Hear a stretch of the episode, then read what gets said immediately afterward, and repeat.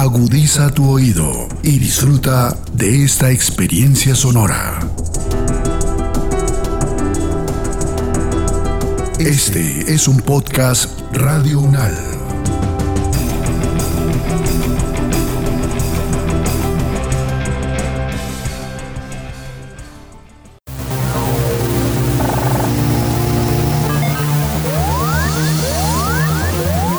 Siete días en el mundo. Estamos en la edición número 48 de Análisis UNAL, Siete días en el mundo.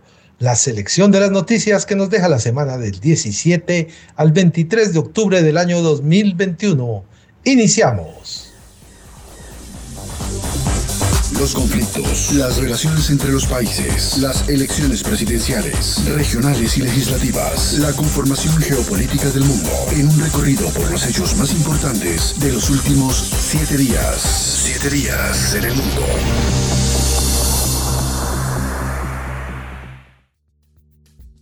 Se cumplen 10 años del fin de ETA.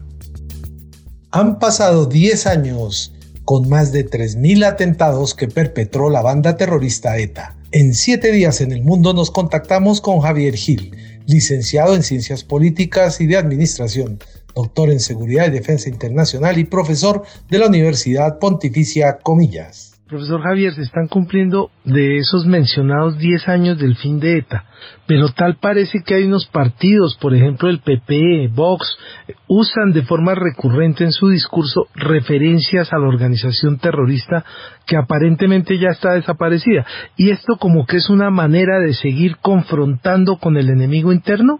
Bueno, yo creo que hay muchos pareceres. Lo cierto es que ETA como organización terrorista, como grupo no estatal, ya han desaparecido militarmente hace 10 años, pero es obvio que a nivel organizativo, a nivel de, partido político, bueno, siempre ha habido eh, un partido político que ha sido, digamos, su, su, organización política dentro de País Vasco, a, bueno, que ha jugado, ¿no? que, que, ha estado vinculado a la organización terrorista. Yo creo que hay varios temas que La primera es una buena noticia, que esta desapareciera.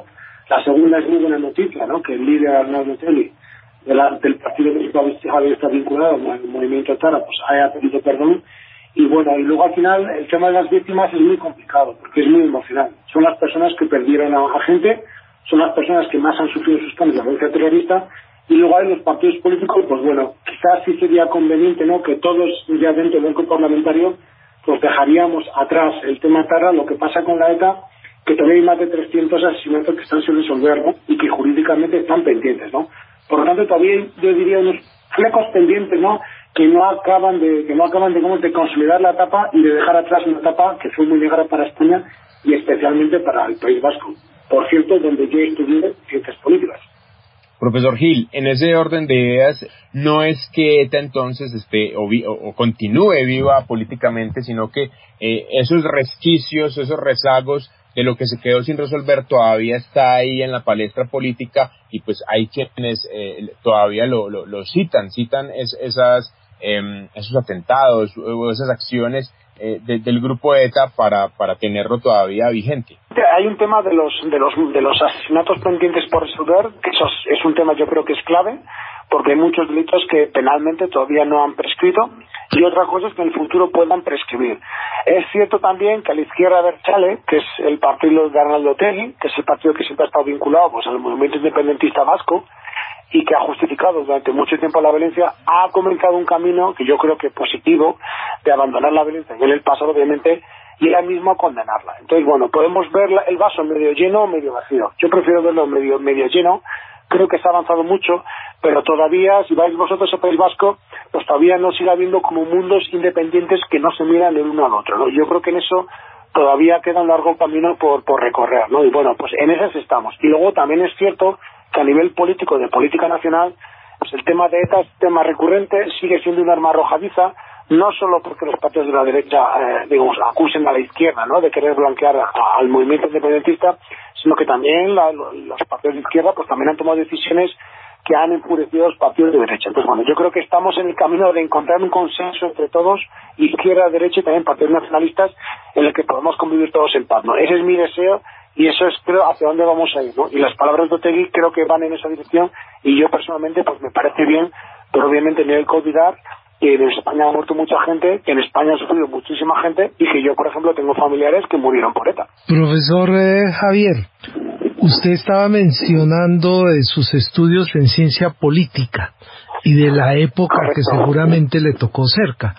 ¿Cómo observar en este momento que se mantenga viva ETA en los discursos de los políticos y con ellos principalmente se ataque al gobierno de Pedro Sánchez porque se le está diciendo que ha traicionado a las víctimas del terrorismo y que no hay una memoria histórica de verdad y justicia para todas las víctimas del terrorismo y que se debe desarrollar una ley para prohibir la convocatoria de homenajes asesinos. Sí, como te digo, es un tema que genera muchísima confrontación, ¿vale?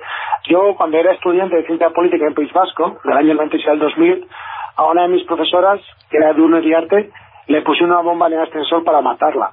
Pero la bomba no explotó porque no había un inhibidor de ondas que, digamos que paró que paró la transmisión por no por radiocontrol de la bomba, ¿no? Yo he dado clase en País Vasco con dos guardaespaldas en clase. Entonces yo he vivido eso. Eh, o, por ejemplo, como te he comentado, que tengo un familiar muerto por ETA, etcétera. ¿Qué quiero decir con eso? Que yo creo que la paz, digamos, cuesta mucho firmarla, ¿no? Y que haya un proceso de paz, como el que ha habido en España, pero cuesta muchos más años que se consolide y que se restañen las heridas. Yo personalmente pienso, y esta es mi opinión, hasta que una nueva generación que no ha estado afectada o ha participado activamente en el tema del terrorismo no se va a consolidar la paz ni tanto en el País Vasco ni como en el resto de España. Yo creo que esas heridas solo las cicatriza el tiempo y en 20, 30 años será muy difícil ver a partidos políticos intentando jugar con ello. Por ejemplo, por eso yo te digo que hasta que no venga una nueva generación de la gente que estará con los 20 años, que tengan capacidad de, decisión política, seguiremos viendo esta, esta confrontación, ¿no? Y luego también, pues eh, el tema es, es muy respetable. Hay, hay víctimas que consideran que lo que se ha hecho hasta ahora es muy positivo y hay otras que consideran, bueno, que ha habido una cierta traición a los muertos, ¿no? Bueno, eso es muy debatible. No sé si es bueno o malo, pero las víctimas están muy divididas, o al igual que está la sociedad, ¿no? Respecto a los diferentes temas, ¿no? Por lo tanto, bueno, en eso la verdad que no me preocupa tanto y yo creo que solo una nueva generación de gente joven que, que no se ha visto afectada por el terrorismo o que no ha, no ha tenido participación en actos terroristas son los que al final pues acabarán consolidando la paz. Y eso yo creo que es algo bastante, bastante obvio. Profesor Javier, muchas gracias por acompañarnos hoy aquí en Radio UNAL. Un beso muy fuerte y estamos en contacto. Siete días en candidato común de la oposición en Hungría para enfrentar al ultranacionalista Víctor Orbán. Según analistas políticos, hace 30 años no se registraba un hecho similar en la que un candidato independiente lograra el 60% de los votos en unas elecciones primarias que le darían paso para enfrentar al primer ministro Víctor Orbán en la próxima jornada electoral del país europeo en el año 2022. Peter Markisai es el candidato que ha basado su política en la guía de Dios y asume su confianza en derrotar al mandato actual tras 12 años en el poder. El líder fue escogido por seis partidos desde la izquierda hasta la extrema derecha y además ecologistas para liderar una lista conjunta. Sobre este tema dialogamos con Ildiko Esegedi Masak, profesora de la Facultad de la Universidad Javeriana en Ciencias Jurídicas y abogada de la Universidad ELTE de Budapest. Profesora, yo no creo que haya nadie en Colombia que nos pueda describir la situación de Hungría en este momento tan bien como usted. Mire que había un periodista colombiano muy famoso, muy prestigioso además, don Antonio Pardo, que decía que uno nunca le debía preguntar a un entrevistado y decirle cuéntenos, porque cuando le dice cuéntenos es que se está refiriendo a un cuento, lo cual no es real. Pero este caso sí es real, pero usted sí nos puede narrar, nos puede analizar, profesor Edlico. Eh, me parece eh, muy acertado como ustedes están presentando los hechos, lo que está ocurriendo en Hungría. Yo estaría añadiendo primera idea algo muy importante. En este momento la pregunta si el candidato es de derecha, es de izquierda, es de dónde viene, no es lo importante. Lo importante es el hecho que ya desde 2018 empezó un movimiento, es un movimiento cívico, de hecho, nada que ver con, con Es un movimiento cívico. Quienes decidieron la única forma para cambiar este gobierno es a través de tener uno solo único candidato, quien va a ser diferente enfrentando a Víctor Orbán. Es algo interesante porque fíjate, nosotros tenemos un sistema parlamentario. Eso no es elección presidencial. Pero como el sistema se convirtió tan a person tanto Víctor Orbán personalizó de este sistema que hoy en día ya pues uno habla sobre el sistema de Víctor Orbán y pues quién va a pararse enfrente. ¿Por qué digo que es algo muy importante? Porque este movimiento cívico organizó unas elecciones previas y estas elecciones previas lo financió la, pues, la sociedad. Esta organización, estas elecciones previas, donde hubo una participación de más de un millón de personas y dos rondas, les contó 1.300 millones de pesos, para que tengamos una idea. Lo hicieron porque ellos quisieron medir en la sociedad quién es la persona a quien con más facilidad la mayoría de la sociedad puede votar. Y así llegamos a la sorpresa, a la sorpresa, que Marquisoy, quien no tiene partido, prácticamente no, no tiene partido, tiene un movimiento, pero este movimiento no es lo mismo cívico quien organiza estas preelecciones, para nada. Lo que acá llamaríamos consulta. Entonces, ya, eh, tiene su movimiento, no quiere eh, convertir de hecho ese movimiento en partido, pero sale como la persona en quien aparentemente confía la mayoría de las personas quienes están eh, pues, soportando la oposición en Hungría. ¿Y qué significa él? Él significa el cambio total, el nada que ver con el sistema socialista, ni siquiera con un, con, eh, con, con un primo, con un tío, con un abuelo, nada que ver, el nada que ver con el sistema lo que vino de los partidos después del cambio de sistema y obviamente nada que ver con el partido Fidesz. Profesora, pero cuando uno analiza la situación, lo que pasa es que seguramente el partido Fidesz de la Unión Cívica Húngara va a tener problemas y todo por cuenta de valorar y medir al primer ministro, al señor Orbán, quien al fin y al cabo es un héroe o es un villano. Mira, un villano a quien todavía mucha gente considera como héroe porque desarrolló un sistema donde él como villano pone una económica, es, pura economía, es pura plata. Uno, pongo el ejemplo, uno vive en un pueblo, en el pueblo el alcalde es de Fidesz. ¿Qué trabajo hay? Lo que hay de trabajo es la tierra. ¿Quién tiene la tierra? Los amigos de Fidesz. ¿Quién tiene recogiendo la basura? La empresa amigo de Fidesz.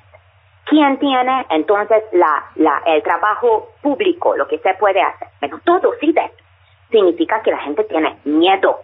Y yo voto distinto, entonces pues, me lo quitan todo, me lo quitan, me lo quitan de lo que vivo yo. Entonces él desarrolló este sistema desde este nivel, lo que es un pueblito, hasta lo más alto en la economía. Todo depende de él. Por esta razón la gente tiene miedo. Pero ¿qué pasa?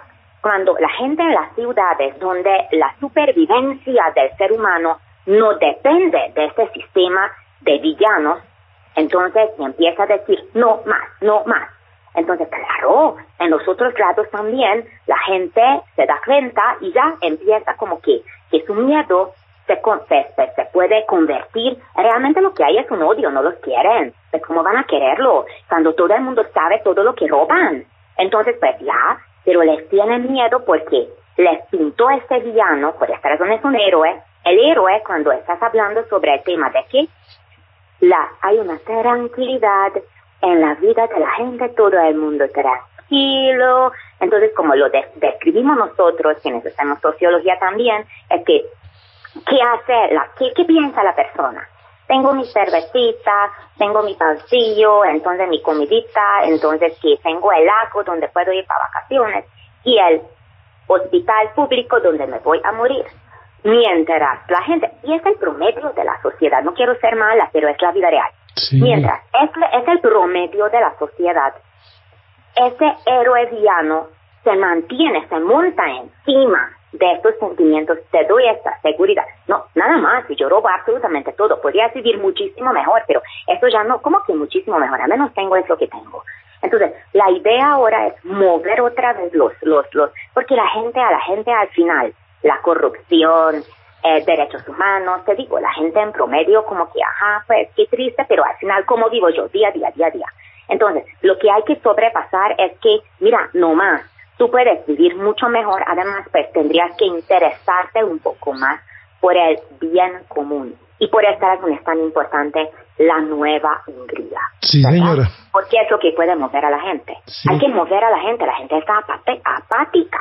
Además, imagínate todo lo de, de, de, de, de, pues, COVID y etcétera. La gente es apática en cualquier lado del Profesora, muchas gracias por acompañarnos hoy acá en Radio UNAL.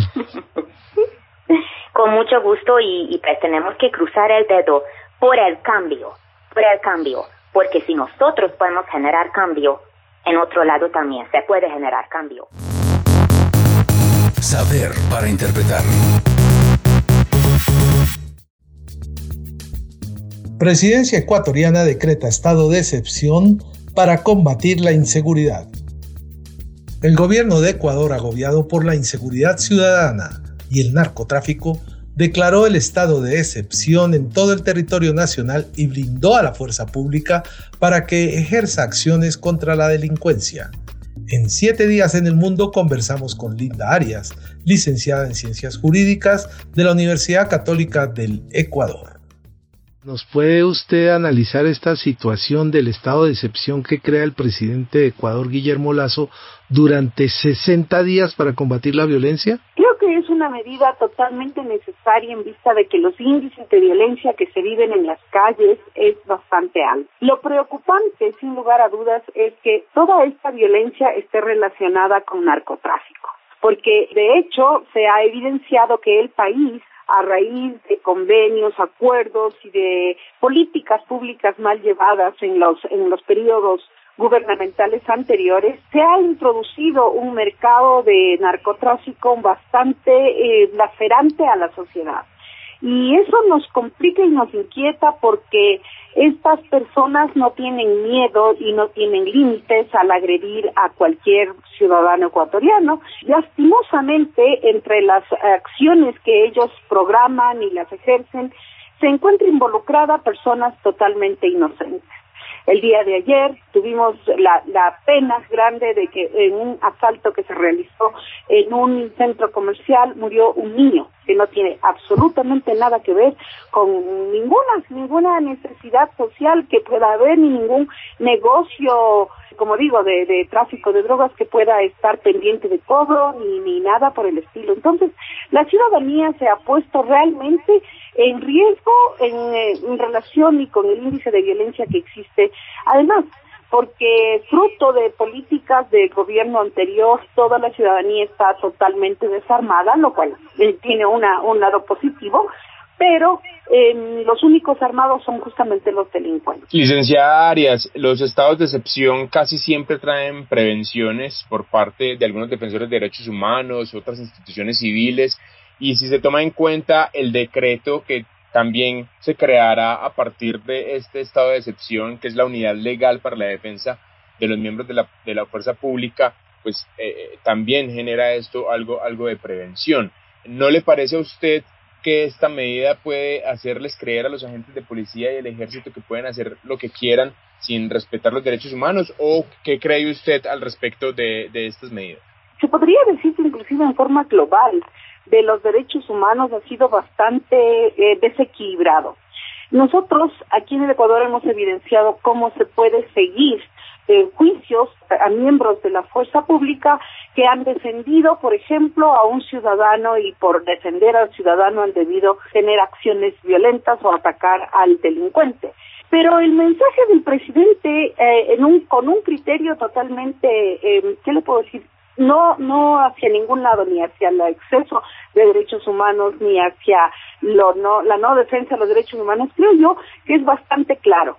El mensaje dice que las personas que defienden la fuerza pública van a ser defendidas y van a ser defendidas para que no sean sentenciadas en un acto injusto. Es decir si es que alguna de estas personas tuviera una acción que va desmedida fuera de sus acciones que, que le fueran encargadas, va a tener su propio juzgamiento. Es decir, no hay, no es que está decretando la impunidad para la fuerza pública o para las fuerzas armadas, no está declarando y está decretando y está ah, intentando construir un espacio legal en donde las personas que nos defienden a los ciudadanos comunes puedan tener un acceso para poderse defender el momento en que fueren judicializados.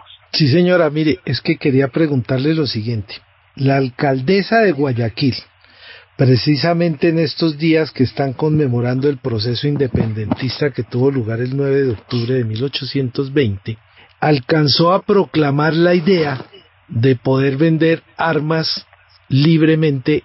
¿Usted cree que esto vaya a ser tomado en cuenta como por el presidente Lazo o cree que es una idea como de esas raras extrañas que ella produce, doña Cintia Viteri? Creo que para que pueda darse eso se necesita una reforma legal bastante profunda y no creo que sea una gestión de solamente decir sí, vendanse en armas. No me parece que el decirnos ojo por ojo y diente por diente no es una, una cosa sensata. Creo yo que el, eh, tema de la seguridad tiene que manejarse con políticas públicas reales de verdad sí creo que debería de alguna manera volverse a la situación y a la posibilidad de que casa adentro nosotros podamos tener cómo defendernos porque la situación se vuelve muy difícil pero como que venta libre de armas el asunto no es tan abierto. Eso sí sería abrir la puerta a que haya más inseguridad y a que las personas puedan actuar reactivamente eh, con riesgo absolutamente a toda la población. Sí, y es que el problema ya en Guayaquil es que es en todas partes, ahí en la calle 10 de agosto, en la calle de los Lamentos, en la calle Eloy Alfaro, en cualquier sitio puede ser usted atracado puede ser víctima de un disparo porque Además, eh, eh, se están dando unos comentarios desde la prensa supremamente duros contra la misma ciudad porque ya no se habla de Guayaquil sino de Balaquil. No lo había escuchado en lo que usted acaba de decir. Lo leí en un periódico de Guayaquil. Sí, yo estoy en la ciudad de Quito, no no reviso mucho la prensa de Guayaquil que es citadina, ¿no? Pero de todas maneras, eh, acuérdese que siempre tenemos personas que de la situación hacen pues algunas alegorías lingüísticas que no tienen sentido, ¿no?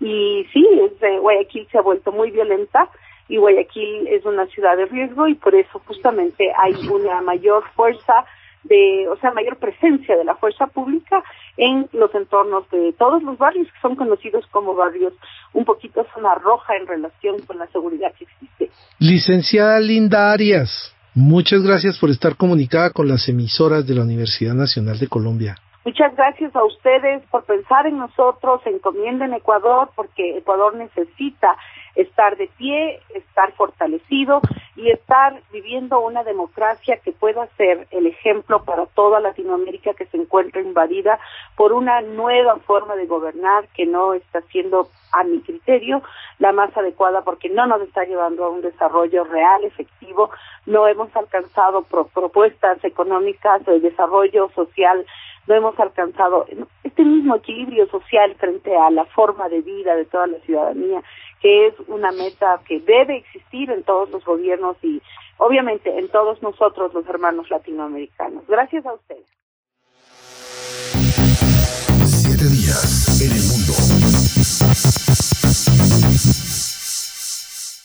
Inició tensa cumbre en Bruselas con presencia de 27 líderes de la Unión Europea. Los líderes de los 27 discuten hoy en Bruselas de energía, Estado de Derecho o migraciones con los ánimos caldeados, pocas soluciones y demasiados puntos de fricción.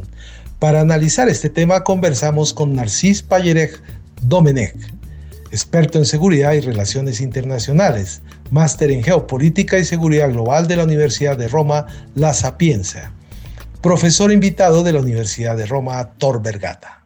Profesor Narcis, ¿usted cree que esta cumbre llega con esa carga que es como el pecado silencioso de la crisis con Polonia? Pues mire, esta cumbre de los 27 países miembros de la Unión Europea, que tuvo ayer en lugar en Bruselas, ha tenido como protagonistas dos países, que son Polonia y España, con dos temas principales en la agenda, que son temas eh, de mucho calado. Son el aumento de los precios de energía y la disputa por el Estado de Derecho. Esto significa que son dos de los pilares fundamentales por los cuales Europa hoy está unida y eh, hay este grupo de estados, este club de estados que intentan hacer una política común en los países miembros que también tiene que haber un derecho común y una rule of law de todos los países. Y aquí es donde España y sobre todo Polonia, a través del fallo emitido por el Tribunal Constitucional que contradice el principio fundamental de la Unión Europea eh,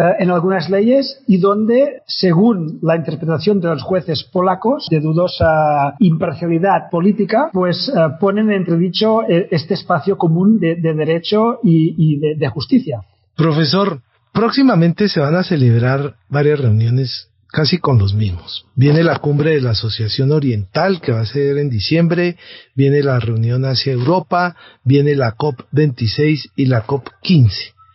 Parecería como que siempre tienen que estar reunidos unos representantes de la Unión Europea para que camine como tal, ¿no? Pues mire, sí, el problema que tiene la Unión Europea, que es un club de estados, entonces hay dos puntos fundamentales en este, que, guían estos, uh, estos consejos. El primero es la emergencia del momento, que hoy en Europa es la cuestión energética, y después hay todas las claves de políticas internas. Es decir, cada país se presenta a estas cumbres con una agenda política interna donde intentan poner sobre la mesa estos temas para su interés nacional, estatal, que muchas veces no coincide con el interés común europeo. Le pongo dos ejemplos muy, muy, muy uh, significativos a mi, a mi entender. España ha sido el país que ha puesto sobre la mesa la cuestión de los precios de energía. Muy bien. Uh, pues el señor Pedro Sánchez, el jefe de la oposición a España, del Partido Popular, el señor Casado, pidió al señor Sánchez que pusiera encima de la mesa del Consejo uh, Europeo la extradición del presidente de Cataluña, expresidente Carles Puigdemont, porque, según la, oposición en España es un tema que es de emergencia para ellos. Bien, como, vemos, es una cuestión interna de España que se pone encima de la mesa o se intenta poner encima de la mesa de la, cuestión europea. Entonces, para responder a, su pregunta, señor Guillermo, el problema es que nos encontramos en que hay una emergencia de, tomar decisiones para cuestiones fundamentales como es ahora mismo el precio de la energía, la escalada de precios de energía que preocupa mucho Europa de cara al invierno y al mismo tiempo hay la política ordinaria de cada país que está en la campaña política permanente, la campaña electoral permanente que muchos países viven y que también se hace, se hace presente en estas, en estas cumbres y en estas reuniones. Profesor Narcis, muchas gracias por acompañarnos también. Muchas gracias a ustedes por invitarme, siempre un placer, que pasen un muy buen día. Y un buen fin de semana, profesor. Gracias, gracias igualmente. Hasta, la próxima.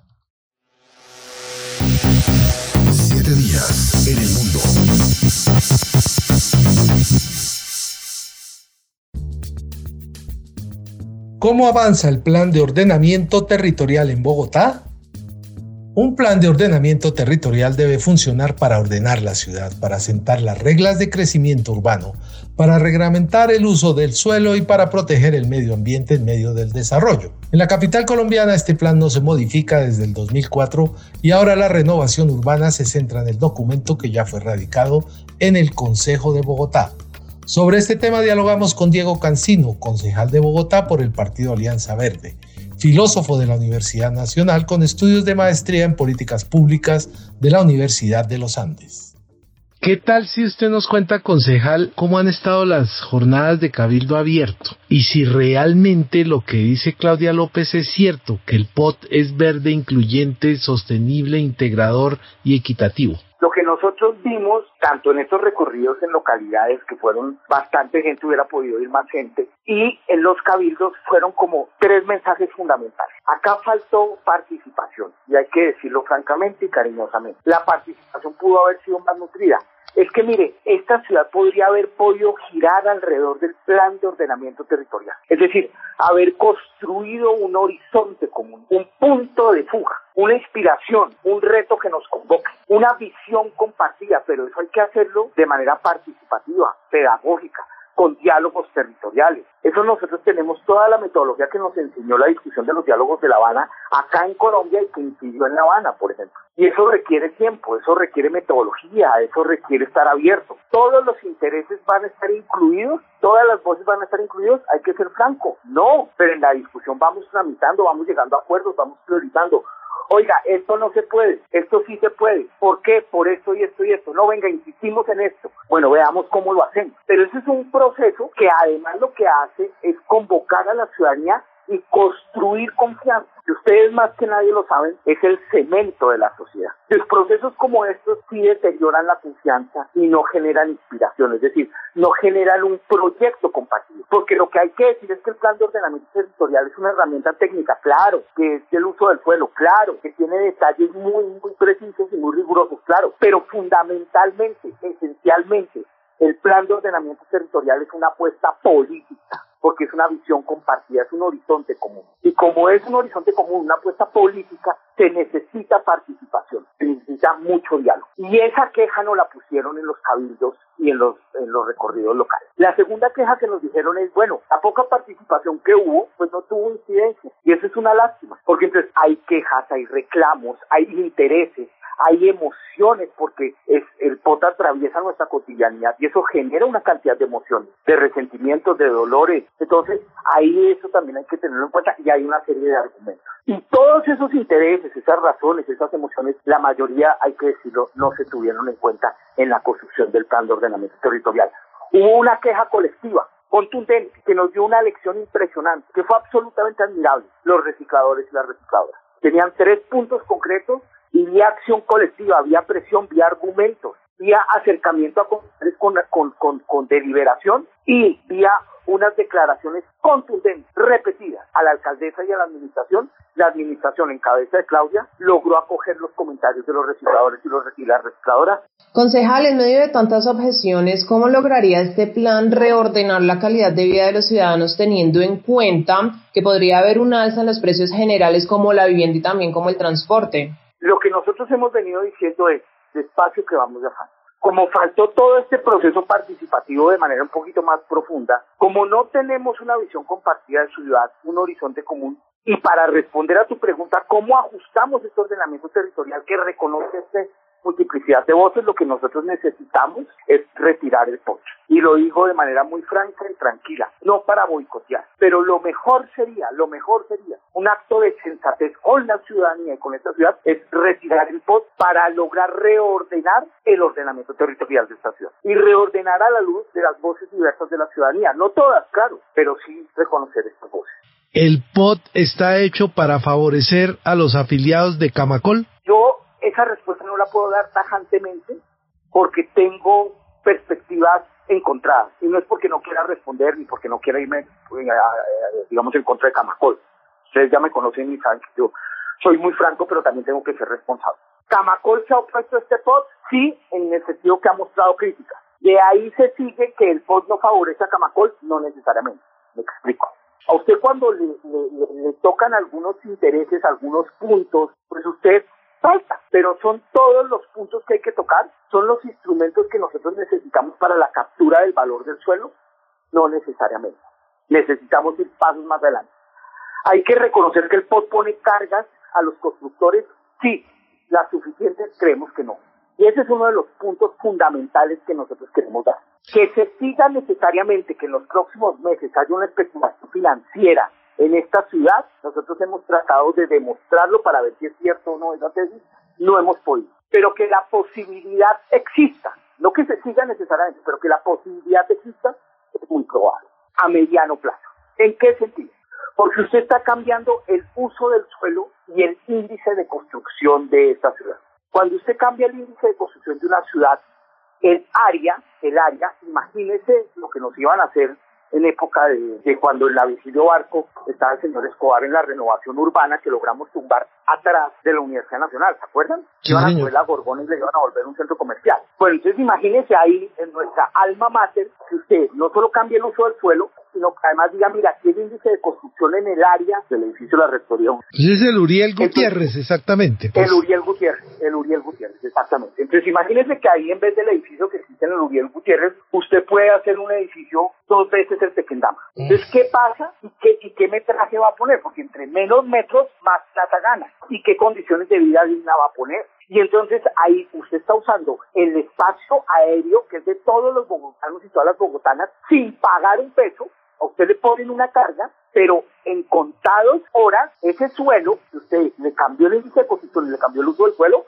se valoriza y se crece exponencialmente. O sea, el valor de ese suelo empieza a multiplicarse, pero mínimo. Y esas ganancias que son de nuestra ciudad, ¿a quién están yendo? La plusvalía, ¿no? Esa es, ¿a quién están yendo? esa es la plusvalía Entonces, que llamamos, el, ¿no? ter- el término plusvalía no existe en el POT, hay que decir. Ah, Entonces a mí me dicen, Casino, es que gobernar es muy difícil. Yo sé, aplicar la plusvalía es muy difícil, es mejor aplicar cargas. No, señores, hay que aplicar cargas, pero lo que está demostrado, usted lo acaba de decir, es que la plusvalía es la herramienta más expedita para que la ciudad recoja recursos, que es justo que los recoja. Claro, eso, a- nosotros además es una... un suelo sin que ellos asuman ningún costo. Entonces imagínense, usted tiene un lote, no asume ningún costo, congestiona, tiene que hacer una cantidad de cosas y la ciudad no recibe nada. No, acá nosotros tenemos que ponerlo de manera muy clara y usted lo ha dicho, plusvalía al SOC y eso tiene que ser fundamental.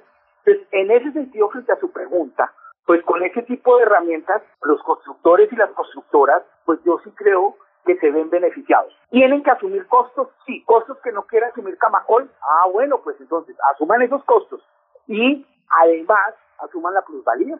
Y eso no se puede hacer una fórmula matemática debidamente probada y ensayada en donde diga, usted compró en tanto, va a construir tanto, va a vender en tanto, por lo tanto, pague tanto.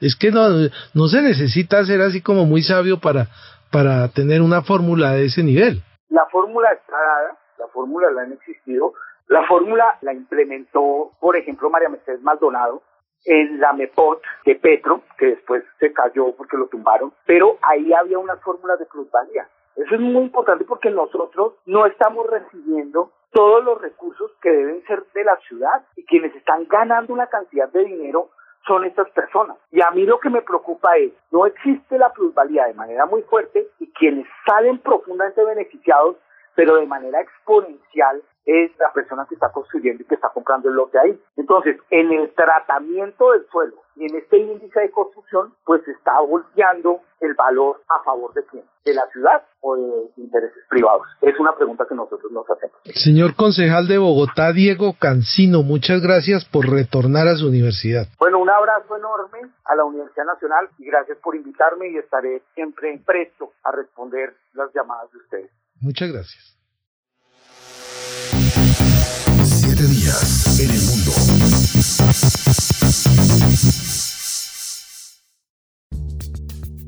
Hasta aquí el recuento de algunas de las noticias que nos dejó esta semana. Nos escuchamos el próximo viernes con el análisis de los acontecimientos más importantes que ocurren en el mundo.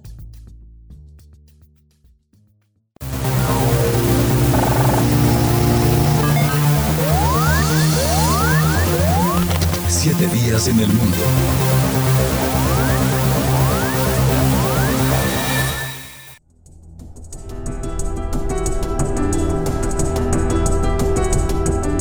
Las opiniones aquí expresadas son de entera responsabilidad de sus autores y solo comprometen a los realizadores de este podcast. No representan necesariamente el pensamiento de Radio UNAL ni la posición oficial de la universidad.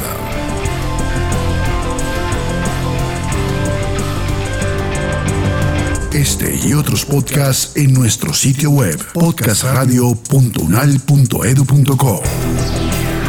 Síguenos en nuestras redes sociales. Nos encuentras como Podcast Radio Unal, Universidad Nacional de Colombia, Proyecto Cultural, Científico y Colectivo de Nación.